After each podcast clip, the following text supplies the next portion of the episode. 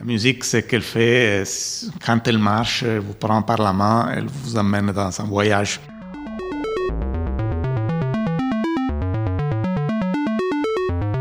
Savant sachant chercher. Un podcast Science Infuse. So I hope your podcast has passion.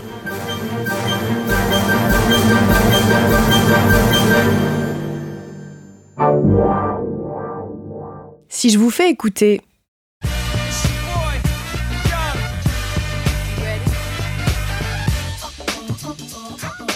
ou bien Emmenez-moi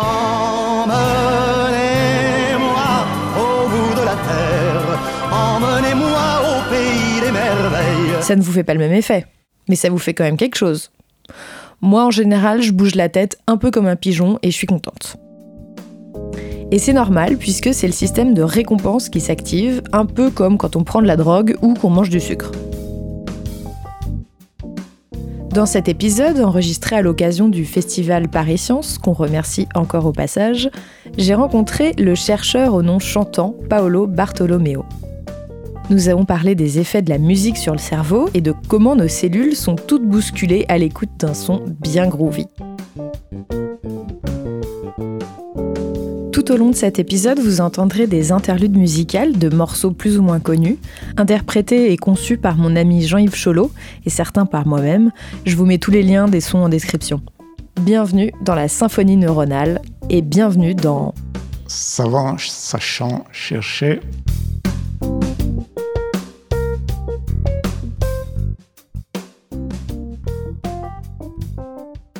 Je suis neurologue de formation. Je suis directeur de, cher- de recherche à l'INSERM et je travaille euh, à l'ICM, à l'Institut du cerveau, euh, donc euh, dans l'hôpital Pitié-Salpêtrière.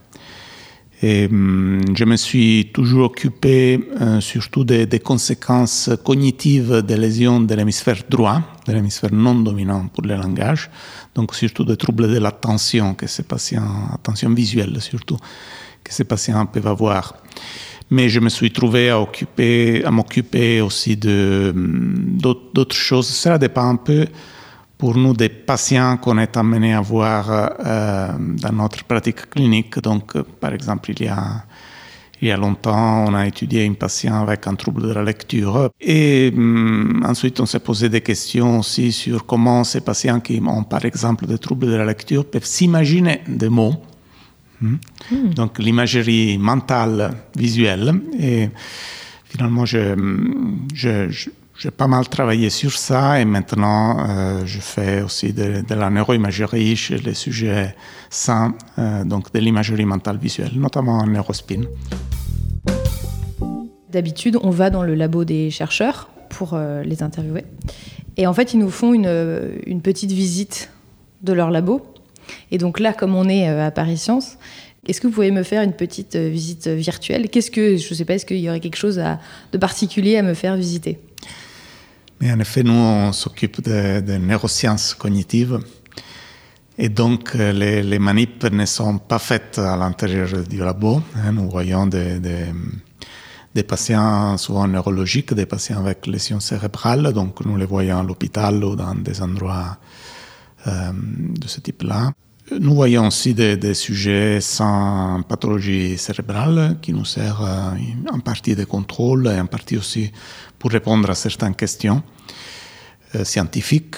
Mais là aussi, euh, nous n'invitons pas les, les- les sujets à venir dans le labo. Donc tout ce que vous- verrez euh, dans le labo, ce ne serait pas très excitant, c'est des ordinateurs euh, et hum, beaucoup d'étudiants, beaucoup de jeunes euh, qui, qui sont dans le labo. D'accord. Bon, il n'y a pas de mythe de cerveau dans du formol ou des choses comme ça. Non, non, pas ça. Alors du coup, effectivement, comme euh, je le disais, on, est, on, on fait cette interview dans le cadre de, de Paris Science suite au, au documentaire, notamment les super pouvoirs de la musique. On sait euh, aujourd'hui que la musique a de nombreux bienfaits, c'est agréable à écouter, ça agit sur l'humeur, la créativité. Ça a été confirmé en fait par des études en imagerie cérébrale. Et, euh, concrètement, qu'est-ce que du coup la musique fait à notre cerveau? Qu'est-ce que euh, montrent euh, ces études? Donc notre hypothèse que nous essayons maintenant de, de valider dans une étude clinique est que la musique puisque dans le cerveau normal, la musique, elle engage plusieurs circuits différents. Hein, le circuit de la récompense, celui des émotions, le circuit que l'on appelle lambique, euh, le circuit moteur. Hein, c'est pour ça que quand nous écoutons une musique euh, qui nous un rythme qui nous intéresse, nous avons cette envie de bouger, hein, ce que les anglo-saxons appellent les grooves. Mhm.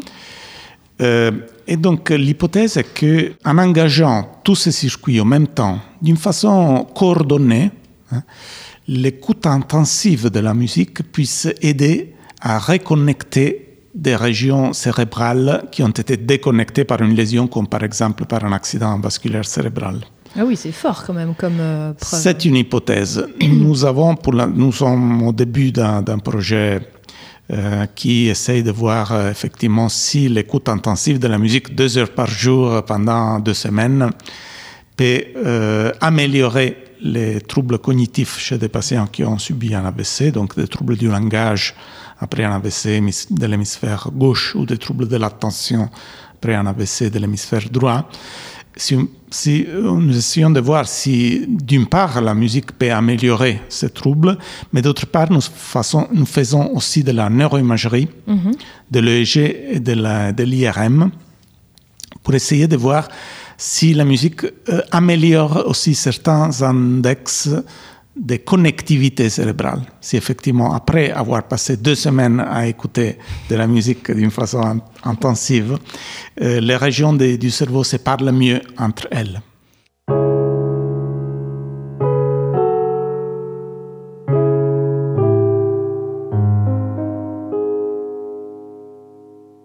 Ce dont vous parlez d'améliorer la connectivité, c'est est-ce que vous faites référence à la substance blanche du coup qui est c'est la Oui. qui conduit euh, les signaux euh, Oui. neuronaux? Oui, Et donc ça il- améliore du coup ça?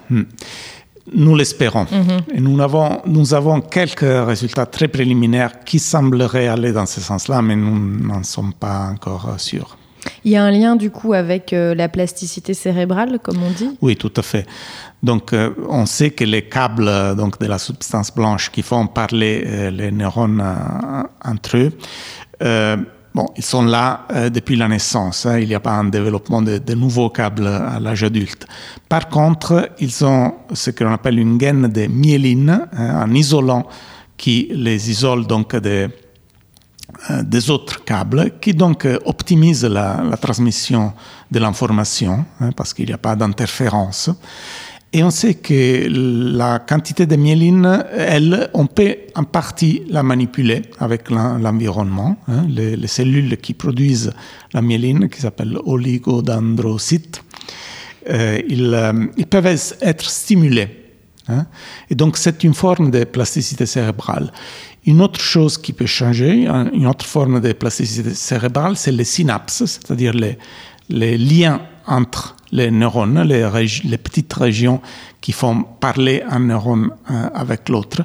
Et ça aussi, on sait qu'avec l'apprentissage, par exemple, on peut stimuler la création de nouvelles synapses. Avec l'apprentissage global, enfin de manière générale, ou l'apprentissage de la musique? En général avec l'apprentissage, mais on imagine aussi avec la musique. Et justement, c'est une question que j'ai que de est-ce que la, la pratique de la musique a les mêmes effets que l'écoute? Là, vous parliez d'écoute intensive. Mmh, ouais. euh, Donc disons que euh, sûrement la pratique elle est beaucoup plus engageante. hein. Vous, vous- vous- vous l'imaginez, il faut une discipline, il faut beaucoup d'études et donc euh, elle est sûrement à même de, de modifier euh, d'une façon encore plus efficace les connexions du cerveau. Cela dit, même si on n'a pas envie d'apprendre un instrument, euh, par exemple à l'âge adulte, adulte, euh, même seulement l'écoute musicale, on ne sait pas encore bien s'il faut une écoute attentive ou pas. Ça, Ah oui, c'est l'une des questions que l'on se pose. Mais même l'écoute musicale, comme je vous ai dit, ça engage le système moteur. Donc, c'est un peu comme si nous euh, faisions de la musique même seulement en l'écoutant.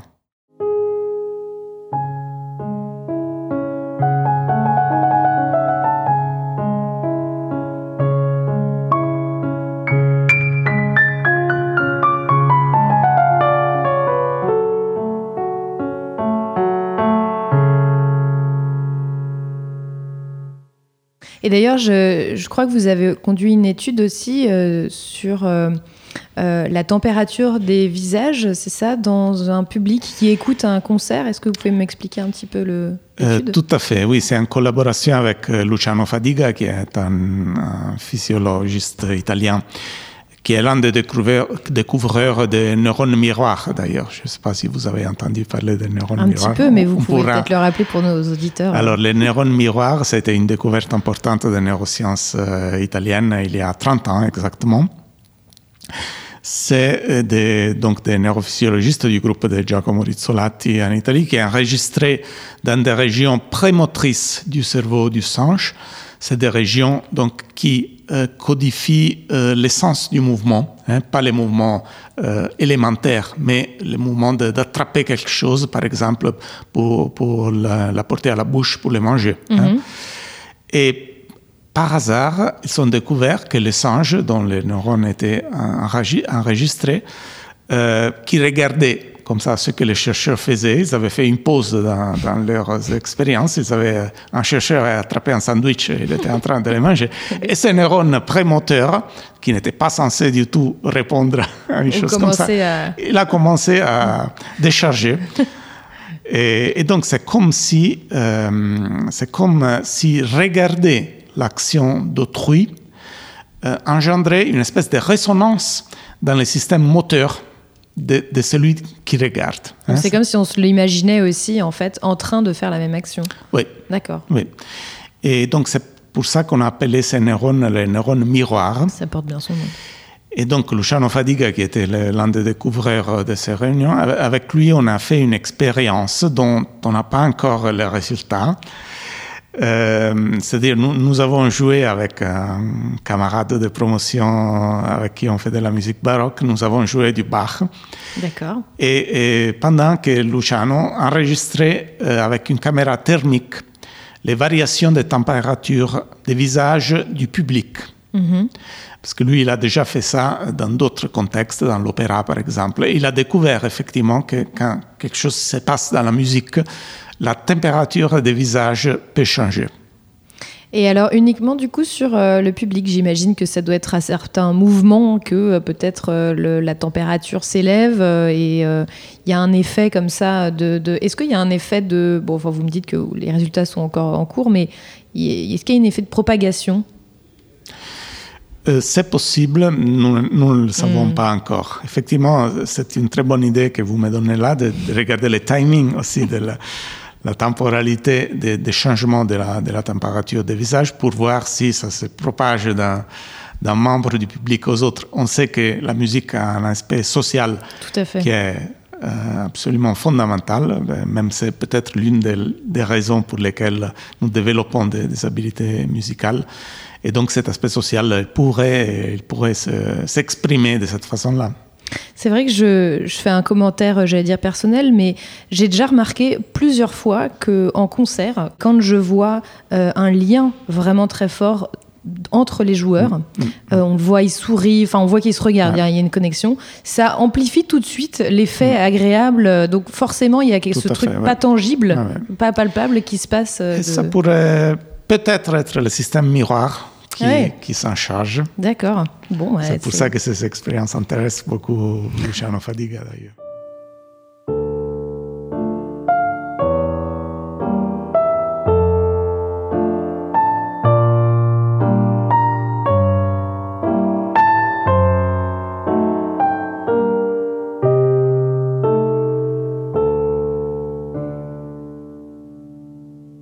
Ma question prochaine est un petit peu liée à ça. Euh, même quand on, du coup on est un peu mélomane, euh, j'ai écrit tout le monde et arrêtez-moi si je me trompe, mais du coup je me suis renseignée, j'ai quand même appris qu'il y avait des gens qui n'étaient pas du tout sensibles à la musique. Euh, on va le mettre de côté pour l'instant. Donc on ressent, la plupart des gens, quelque chose en écoutant de la musique. D'où est-ce que ça vient, du coup, en fait, ce euh, frisson, moi, cette sensation de plaisir? Est-ce qu'il y a un lien avec le rythme, les basses, euh, le type de musique euh, Voilà, qu'est-ce qui se passe Alors, bon, je ne suis pas vraiment expert de, ces domaines, mais ce que j'ai appris un peu en lisant, c'est que ce, ces expériences émotionnelles viennent de l'engagement des circuits qui sont liés, par exemple, à la récompense. Hein, c'est les mêmes circuits que l'on engage quand, quand, on mange, si, si on a faim.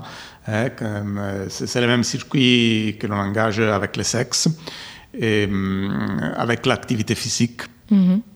Donc tout ce qui nous fait plaisir Mhm.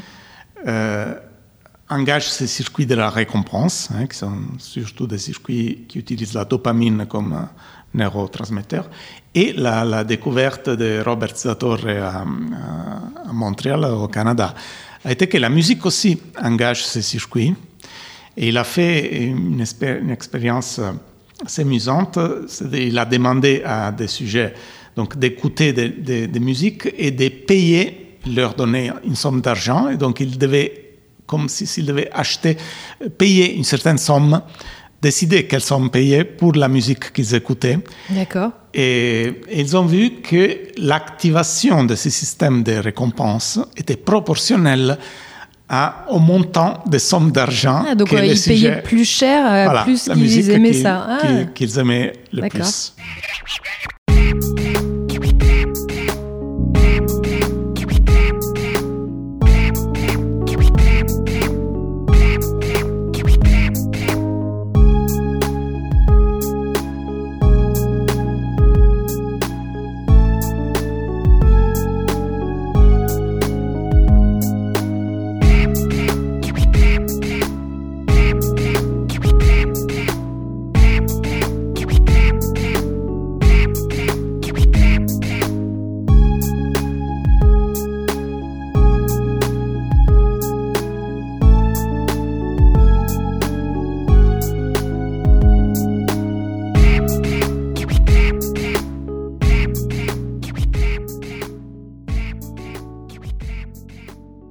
Quand même la parenthèse sur ceux qui ne seraient pas du tout sensibles à ça.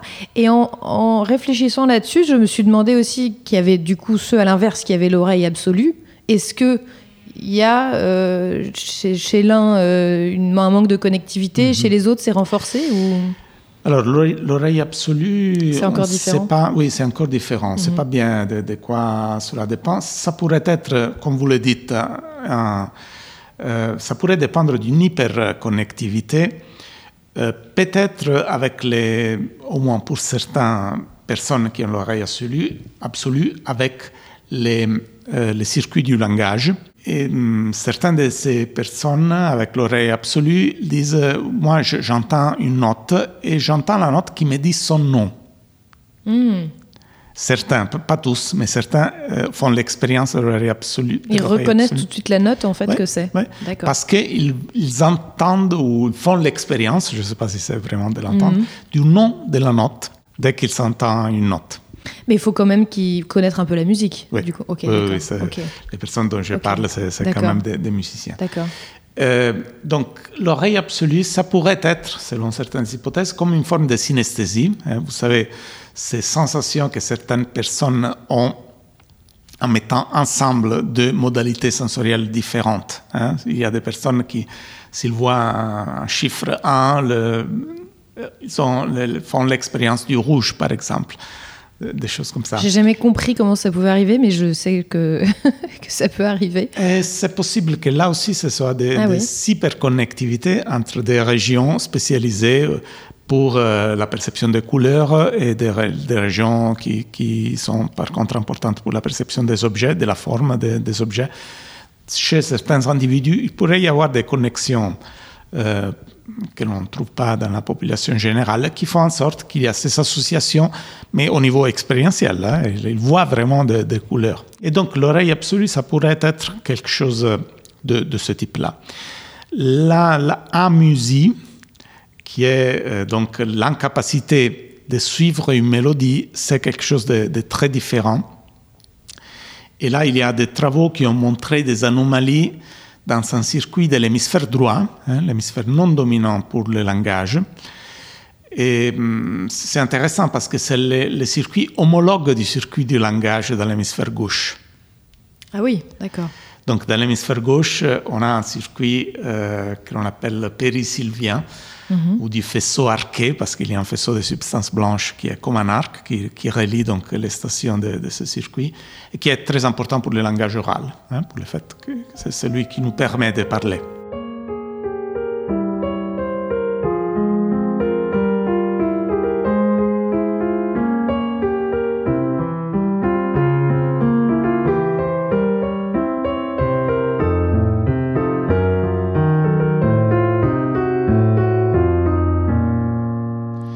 Rappeler d'ailleurs que les deux communiquent, parce que je sais que vous travaillez, comme vous l'avez dit, sur euh, le cerveau droit. Vous avez sorti un livre Ouais. notamment là-dessus, mais que euh, voilà, il faut déconstruire aussi au passage le mythe de euh, dans le dans Ah le oui, droit et dans le gauche, Oui, oui, oui. les deux se parlent. Les deux se parlent tout le temps chez, le- chez les, les, les personnes disons, qui n'ont pas de, de troubles neurologiques, parce que là, s'il y a des troubles neurologiques, là, Oui. il peut y avoir des de, de déconnexions, des problèmes. hein.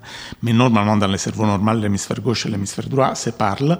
Cela dit, il y a ce circuit dans l'hémisphère gauche qui est spécialisé pour le langage oral. On le sait parce que s'il y a un, un trouble dans ce circuit, on a ce que l'on appelle des aphasies, c'est-à-dire les patients, soit il ne comprend plus ce qu'on lui dit, soit il, euh, ou elle ne, ne parle plus, n'est plus capable de produire du langage.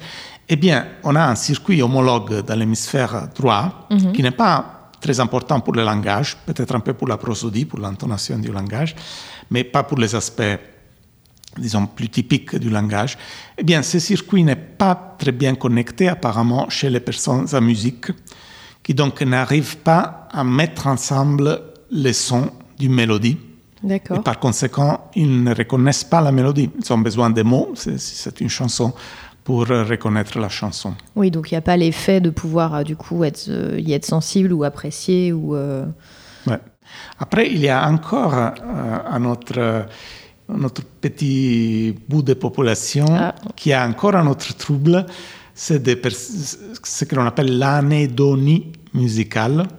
C'est des personnes qui n'ont pas de musique, ils sont capables de suivre une mélodie, de la reconnaître, mais ils n'éprouvent pas de plaisir Ah, d'accord. en Ah écoutant oui, la encore musique. un autre. C'est euh, encore un autre trouble qu'on peut avoir. Et ça, c'est. C'est probablement des troubles du développement. On ne sait pas bien de, de- de quoi ça dépend. D'accord. Mais je, je suis assez, ça me semble assez plausible l'idée que ce soit des troubles de, de connexion entre régions.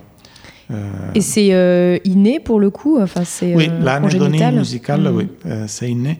Et je crois que ça, je me souviens pas bien, mais je crois que ça a été démontré effectivement une déconnexion avec les, de- du, du circuit euh, donc euh, de l'audition, avec euh, qui, qui serait déconnecté du circuit de la récompense. D'accord. Ah Donc oui. le circuit de la récompense dont on parlait tout à l'heure, euh, il s'activerait pas normalement sur input auditif.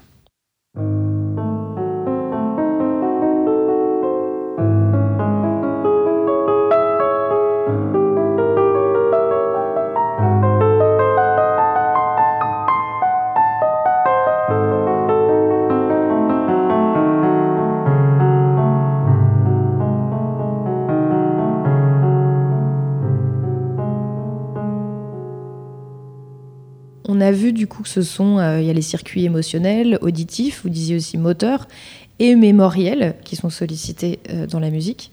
Euh, moi, j'ai en tête cette vidéo euh, qui a traîné sur Internet il y a quelque temps d'une vieille une dame euh, qui était, je crois, Alzheimer, qui était une danseuse professionnelle. Voilà, qui avait et- été une danseuse et professionnelle. qui, en écoutant de la musique, alors je crois qu'elle s'est mise à chanter ou à redanser, je sais Elle plus. s'est euh, l'un mise à danser, enfin, c'était le, du Tchaïkovski. Mm.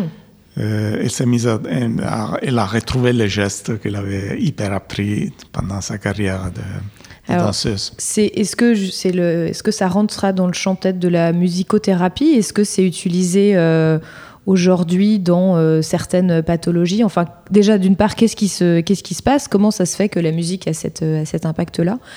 Et euh, qu'est-ce que qu'est-ce qu'on en fait?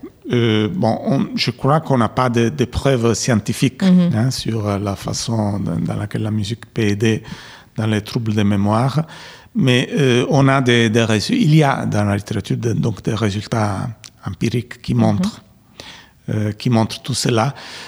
Personnellement, je ne peux que penser que c'est cette activité, encore une fois, de reconnexion que la musique pourrait avoir.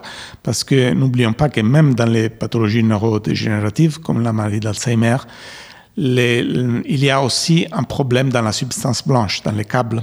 Qui font, ce n'est pas qu'un problème de, de corps neuronaux, comme on pensait jusqu'à il y a une vingtaine d'années. On a montré qu'il y a aussi une dégénérescence des fibres qui font parler les, les régions du cerveau. Et euh, si, si, c'est le- si, comme il semble, c'est vraiment le cas, et si vraiment la musique aide à reconnecter euh, ces, ces circuits, ça pourrait être une base euh, même neurobiologique d'action de la musique. Est-ce qu'il y a d'autres euh, pathologies où il y aurait un bénéfice? Vous disiez euh, tout à- en, en début d'épisode, vous parliez de l'utiliser post-AVC. Est-ce que c'est, est-ce que vous pouvez nous en dire plus? Oui, donc dans les post-AVC, ça pourrait donc avoir les mêmes mécanismes en synchronisant des circuits, en coordonnant, disons, des circuits qui ont été déconnectés par l'AVC. Ça pourrait aider à la récupération. Pour l'instant, nous, on, teste la récupération cognitive. Si c'est un mécanisme général, si, si l'hypothèse était démontrée, ce qui n'est pas encore le cas, euh, ça pourrait, pourquoi pas, aussi marcher dans les troubles sensorimoteurs post-AVC. Et vous, juste, vous disiez tout à l'heure d'ailleurs que c'est, à partir d'un certain temps euh, d'écoute. Et c'est quel que soit le type de musique. Bon, là aussi, c'est peut-être des paramètres, euh, j'imagine, à affiner, dont on ne Ouais. sait pas encore trop. Non, mais... non, on ne sait- Ouais. pas trop. Euh, Ce que l'on sait en général dans la rééducation, c'est Mhm. qu'il faut quelque chose d'intensif, normalement. si, si on fait des, des choses qui durent très peu de temps et qui sont très isolées dans le temps, euh, ça ne marche pas. Parce que, pourquoi? Parce que là, on sait que ces mécanismes de plasticité cérébrale ont besoin d'une stimulation intensive. hein. Mhm. Donc, ce que l'on fait maintenant, on essaie de faire écouter de la musique euh, pendant euh, deux heures par jour, pendant deux semaines.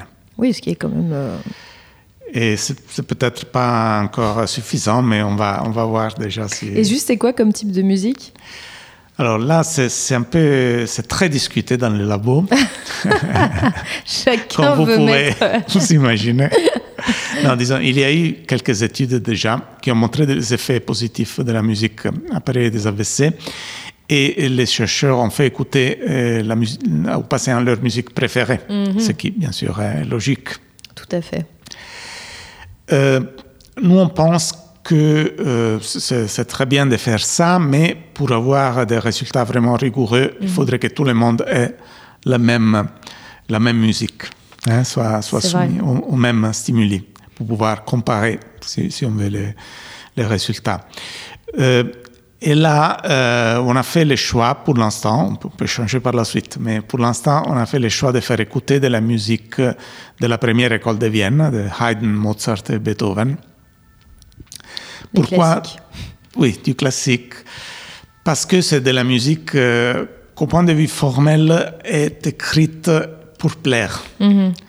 Au moins, ça l'était il y a 250 ans. C'est- C'est un peu un pari de...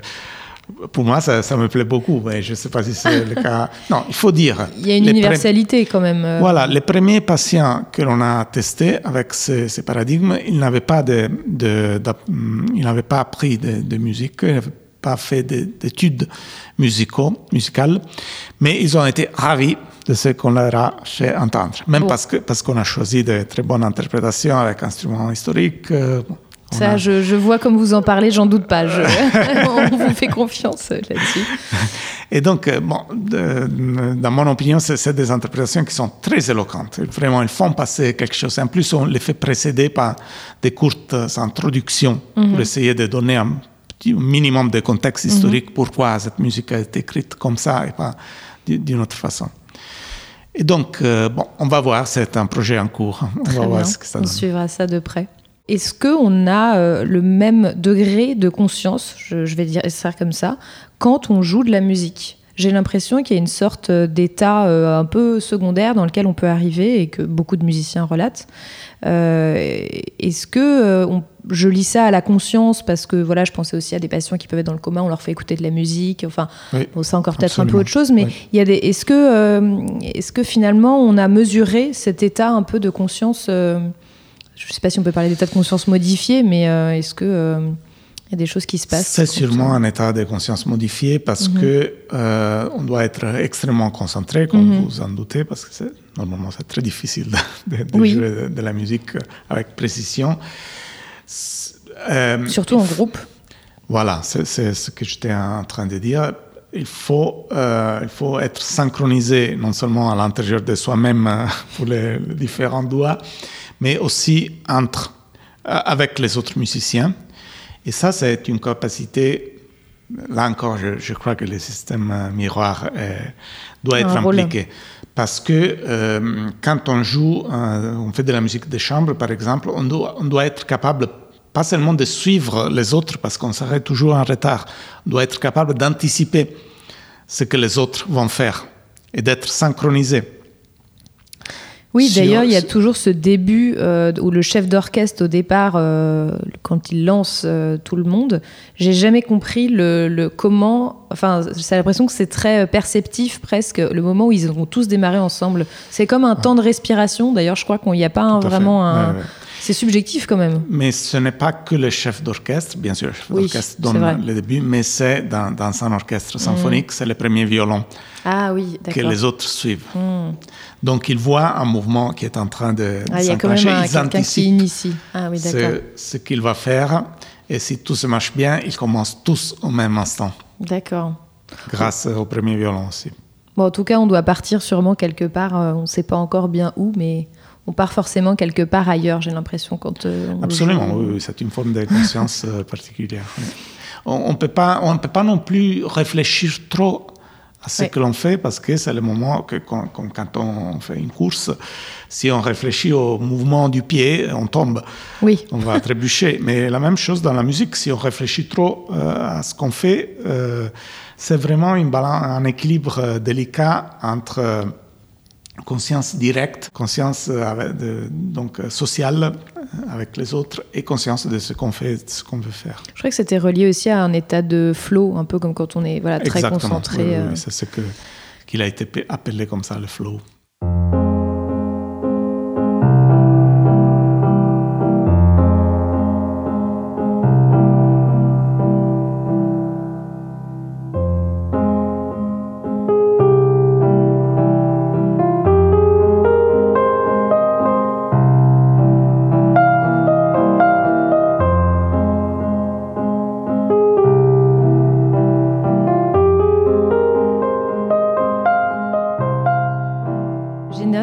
Euh, sur, le, ce sujet.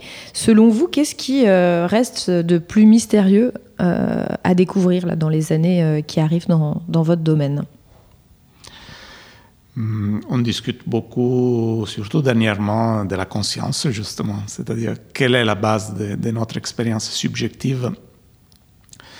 Pourquoi des petits changements dans, dans l'activité du cerveau peuvent euh, faire changer d'une façon importante euh, nos expériences. Euh, je, je crois que c'est ça le, le domaine. Il y a beaucoup de discussions sur ça. Euh, même récemment, il y a des discussions assez acharnées sur les bases cérébrales de, de la conscience, mais qui ont aussi une importance médicale, bien sûr, parce qu'il faut savoir, par exemple, identifier un patient qui a un trouble de la conscience, qui est, par exemple, dans, les comas. Il faut bien le différencier euh, d'un patient qui, lui, il, a pas, il est totalement paralysé, il n'a pas la possibilité de communiquer directement, de- de- d'écrire son état de conscience, mais il est quand même conscient. Et donc là, là, il y a vraiment énormément de choses à faire. Je vous ai entendu parler tout à l'heure de la substance blanche et oh, j'ai l'impression que son rôle a été réhabilité euh, ces dernières années puisque euh, voilà, c'était un peu relayé au plan de les femmes de ménage du cerveau, je mets vraiment des guillemets. Euh, est-ce que il y aurait du coup, enfin, est-ce, est-ce que je sais pas quelles sont un peu les derniers, j'allais dire avancées. Non, non, non, c'est- autour de c'est ça? une remarque, remarque très appropriée, celle que vous faites, parce qu'il y a, bon, la substance blanche, les, les câbles, on en a parlé aussi il y a un siècle, on en a discuté, et puis, com- comme, vous disiez, c'est un peu tombé en désuétude parce qu'on utilisait beaucoup de... On a beaucoup utilisé l'IRM fonctionnel qui montre ces tâches d'activation dans le cortex, ne montre rien dans, les- dans la substance blanche. oui. Les neurones avaient la, la gloire. mais là, grâce à une technique relativement nouvelle, euh, disons, ça, ça va faire une trentaine d'années, même, moins qu'on l'utilise, qui s'appelle tractographie de la substance blanche, on arrive finalement à voir ou à visualiser, plus exactement, ces faisceaux dans le cerveau, dans le cerveau vivant, et d'une façon assez précise. Et c'est encore une technique d'IRM, c'est de la résonance magnétique, qui détecte la, la diffusion des molécules d'eau dans le cerveau. Et donc, à travers des algorithmes euh, très compliqués, euh, ensuite, les ordinateurs euh, arrivent à reconstruire les patrons de diffusion euh, préférentielle des molécules d'eau dans le cerveau. Et donc, si les molécules d'eau vont toutes plus ou moins dans la même direction, on peut faire l'inférence que là, il y a des câbles, des, substances blanches, le long desquelles l'eau euh, diffuse. Si l'eau va dans toutes les, si les molécules d'eau vont dans toutes les directions, mmh, il n'y aura probablement pas de substances blanches. Mmh. Donc c'est une forme d'activité quand même qui émane de la substance blanche. C'est euh, c'est pas vraiment de l'activité, c'est vraiment la diffusion physique des, molécules d'eau euh, dans le cerveau. Et maintenant, on arrive, euh, grâce à, cette, à, ces nouvelles techniques d'IRM, à détecter donc les, les directions préférentielles ou l'absence de direction préférentielle des molécules d'eau. Et grâce à ça, on fait de très belles visualisations des faisceaux de substances blanches mm. dans le cerveau. Et c'est grâce à ça aussi que l'intérêt pour euh, ces faisceaux se réveiller dans la recherche. Parce qu'on a vu que chez les patients, ils sont souvent déconnectés, chez les patients avec AVC, chez les patients avec maladie d'Alzheimer aussi, mhm. on trouve des troubles de déconnexion, mais grâce à ces, à ces nouvelles techniques.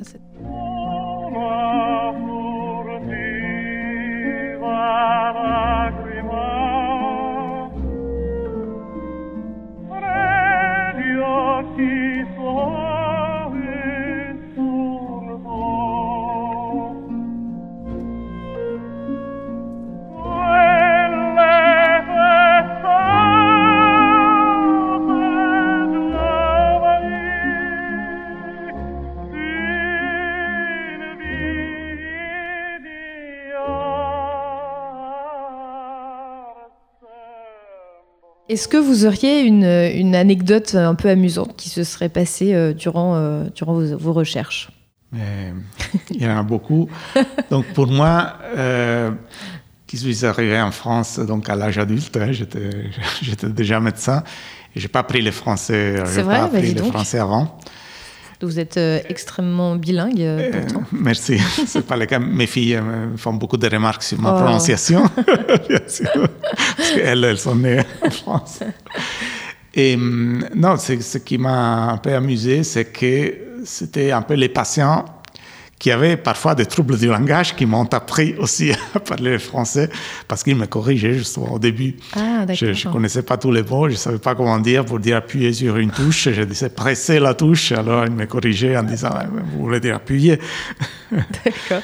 Et donc, euh, j'étais à l'école de, de, mes patients, souvent avec des troubles du langage, eux d'origine neurologique, mais moi d'origine d'apprentissage.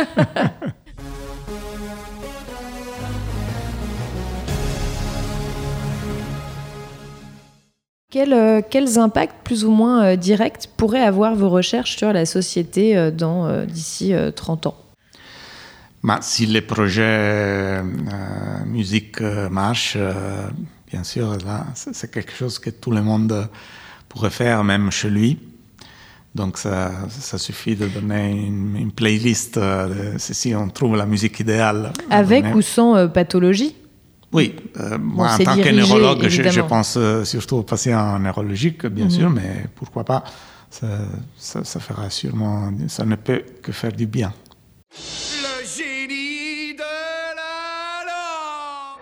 Si j'étais euh, un, petit génie qui sortait de la lampe, le fameux génie de la lampe, et que je pouvais vous donner une connaissance ou quelque chose que voilà vous pourriez faire d'un coup, qu'est-ce que vous choisiriez? Moi, je crois que la, frontière maintenant, pour laquelle je ne vois pas encore de solution, c'est de, connaître la qualité de l'information qui circule dans le cerveau. Maintenant, on peut voir donc les voies par lesquelles euh, l'information passe. Euh, on peut avoir une idée de quand l'information passe d'un endroit à l'autre en utilisant la neurophysiologie, par exemple, mais on ne sait pas euh, moi, je n'ai pas, pas, les moyens de voir quelle est la qualité de l'information. Est-ce que c'est des fake news ou c'est de la bonne information? Non, je vous dis des fake news parce qu'on sait qu'il y a, par exemple, certains des patients que j'étudie avec lésions de l'hémisphère droit, ils peuvent faire des, des, véritables délires. Par exemple, par rapport à leur hémicorps gauche, qui est donc géré par l'hémisphère droit, qui est lésé, ils peuvent euh, inventer des histoires, peuvent dire, euh, voilà, je suis couché au lit avec un cadavre, quelqu'un a mis un cadavre dans mon lit, ou, bien cette main, c'est pas, c'est pas à moi, c'est à ma femme. Ah oui, je comprends le, la fake news. Enfin, oui, parce que c'est construit quand même, en fait. Fake news, oui, c'est construit. je pense, par l'hémisphère gauche, par le circuit du langage de l'hémisphère gauche, sur la base des mauvaises informations reçues par l'hémisphère droit. C'est une information qui ne passe pas comme elle devrait, et j'aimerais bien avoir un moyen de savoir, de, de, de, de qualifier l'information de bonne information ou de fake news, mais on n'en a pas pour l'instant. Eux, ils croient, j'imagine? Bien sûr. Ouais, oui, oui. non, ils sont Ouais, complètement honnêtes. hein. Ouais, ouais. Quelle belle journée, n'est-ce pas? Si vous pouviez passer la journée avec un ou une euh, illustre scientifique, euh, disparu ou non, ce serait qui? Il y en a plusieurs. Je partirais de Galilée. non, sérieusement, c'est c'est lui qui a, qui a tout commencé. En France, on dit que c'est Laplace. euh, En Angleterre, on dit que c'est Newton. Celui qui a introduit les mathématiques dans la physique, dans, dans l'étude de la nature, c'était Galilée, en effet. D'accord. Vous parleriez. Et son euh, père, il était de- musicien. C'est ce que j'allais dire. Vous Voilà. parleriez de la musique de son père. Absolument, absolument. Quelle euh, idée préconçue euh, du grand public est-ce que vous aimeriez déconstruire euh, dans, dans votre domaine là aussi? Mais par exemple, tout ce qu'on voit dans Internet sur le cerveau gauche et le cerveau droit, utiliser votre cerveau droit, ça veut rien dire. Que le cerveau droit, ça serait créatif, le cerveau gauche, logique, ça veut rien dire. On utilise toujours les, les deux hémisphères pour euh, la logique et pour la créativité. Il y a quand même des zones identifiées ou plus ou moins Absolument, il y a. Mhm.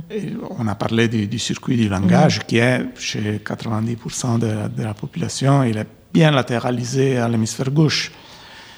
Donc nous parlons, comme il a dit Paul Broca il y a plus d'un siècle, nous parlons avec l'hémisphère gauche, c'est vrai. Mais par exemple, comme je vous disais, l'intonation, la prosodie du langage, ça vient plutôt de, de l'hémisphère droit. Donc même dans une fonction très latéralisée comme le langage, le- la compréhension peut-être des métaphores aussi utilise, ou de l'ironie, peut-être utilise aussi des circuits de l'hémisphère droit.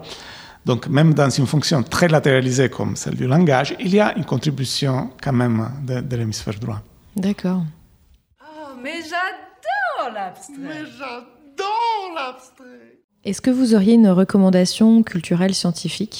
Euh, que, vous, qui- que vous avez aimé, que ce soit un film, une expo, un livre, un podcast un livre de Paul Ricoeur, Soi-même comme un autre, qui, qui montre, au point de vue bien sûr herméneutique, littéraire, pas scientifique du tout, mais qui montre comme euh, l'identité personnelle est construite, n'est pas quelque chose que nous recevons une fois pour toutes.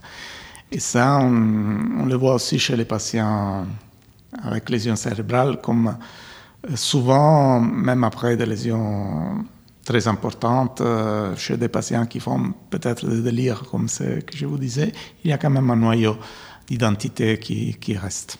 C'est marrant parce que du coup, ça montre toute la difficulté d'homogénéiser euh, des traitements, euh, des pathologies. Enfin, c'est un vrai C'est problème. le C'est propre. un- euh, C'est un vrai problème qu'on euh, rencontre, sur lequel on discute beaucoup en neurosciences cognitives. Mm. Est-ce qu'il faut faire des études de, de groupe? En mettant ensemble un gros nombre de patients ou de, de sujets normaux, euh, des sujets sains, euh, ou il faut étudier des patients spécifiques en profondeur. Il y a des changements de paradigme à ce niveau-là dans les neurosciences? Alors maintenant, on est dans une phase, j'ai l'impression, plutôt big data, où on essaie de mettre ensemble des, des gros- ou de, de regarder des, des grosses, grosses, grosses bases de données. Ce qui donne, euh, bien sûr, des informations très importantes, mais ce n'est pas tout. Parce que euh, il n'y a rien comme l'étude approfondie d'un cas individuel euh, qui puisse donner certaines informations.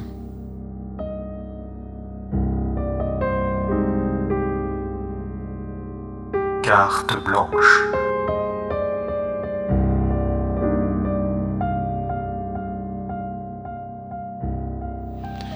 Oui, je ne peux que recommander à tout le monde de- d'écouter beaucoup de musique, de la bonne musique si possible, et d'en faire aussi, de- d'apprendre un instrument. C'est quelque chose qui fait sûrement extrêmement du bien au cerveau.